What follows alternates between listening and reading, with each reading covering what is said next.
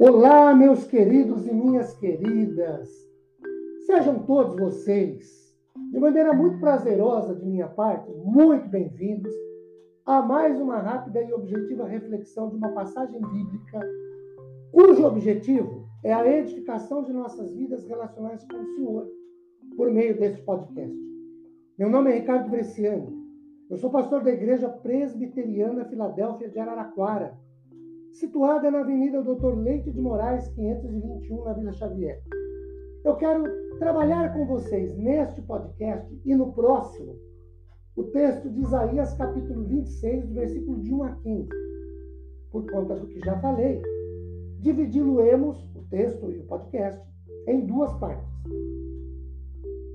O texto em quatro.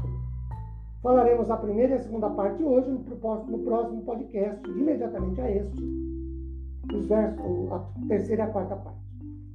Queridos, Isaías, mais uma vez, como profeta, ele trabalha com o que nós podemos chamar de cântico, salmo, um hino de louvor, de agradecimento a Deus, que vem dos remidos, descritos aqui como o povo da terra de Judá, num trecho em que ele trabalha a salvação dos remidos, contrastada com a humilhação da cidade elevada do inimigo.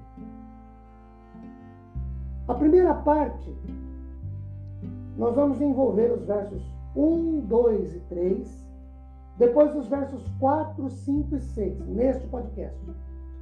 Vamos a eles. Você tem a oportunidade, leia o texto.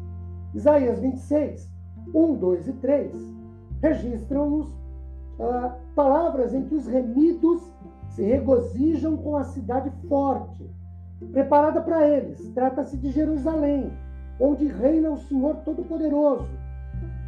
Ele protege a cidade com a sua própria mão, cercando-a com salvação ou livramento. A sua obra de redenção, pela qual a cidade é protegida de todo perigo, como fortes muros e trincheiras. Nessa cidade, os redimidos são recebidos.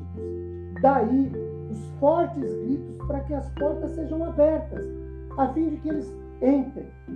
Esse povo é descrito como nação justa, que tem fidelidade. Essa última expressão refere-se à observação da aliança.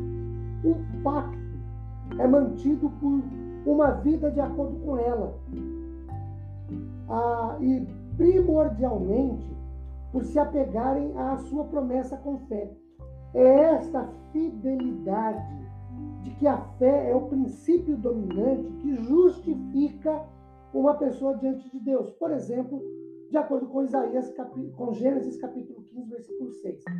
Seja quem for que mantenha um pensamento assim firme, daí seja quem possua a mente que se apega a Deus será protegido por ele de forma que essa pessoa desfrutará de perfeita paz. Tal pessoa confia no Senhor, não será envergonhado.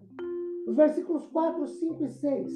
Assim agora soa o grito de que o povo deve confiar sempre no Senhor. Verso 4. Os redimidos testificarão prontamente da fidelidade eterna do Senhor. Para aqueles que o fazem, ele, Deus, é uma rocha eterna que protege os seus como uma fortaleza inexpugnável. Porém, a título de contraste, os seus inimigos são lançados para longe dele e do seu povo, do lugar alto em que eles imaginaram que estavam seguros. Olhando para o versículo de número 6, quando lemos sobre os aflitos e os pobres, aqui, como acontece nos profetas e nos salmos, os humildes, os perseguidos, o povo de Deus desprezado que sofre dificuldades e discriminações nesta vida. Eles verão o poder e as pretensões do mundo esmagados. Deus reduzirá a detritos a cidade soberba em que esses inimigos viviam. Isaías capítulo 25, versículo 12 ela agora é tripudiada pelos pés do Senhor. Bem, essa é a primeira parte do podcast. No podcast seguinte, a segunda parte, Deus nos abençoe. Amém.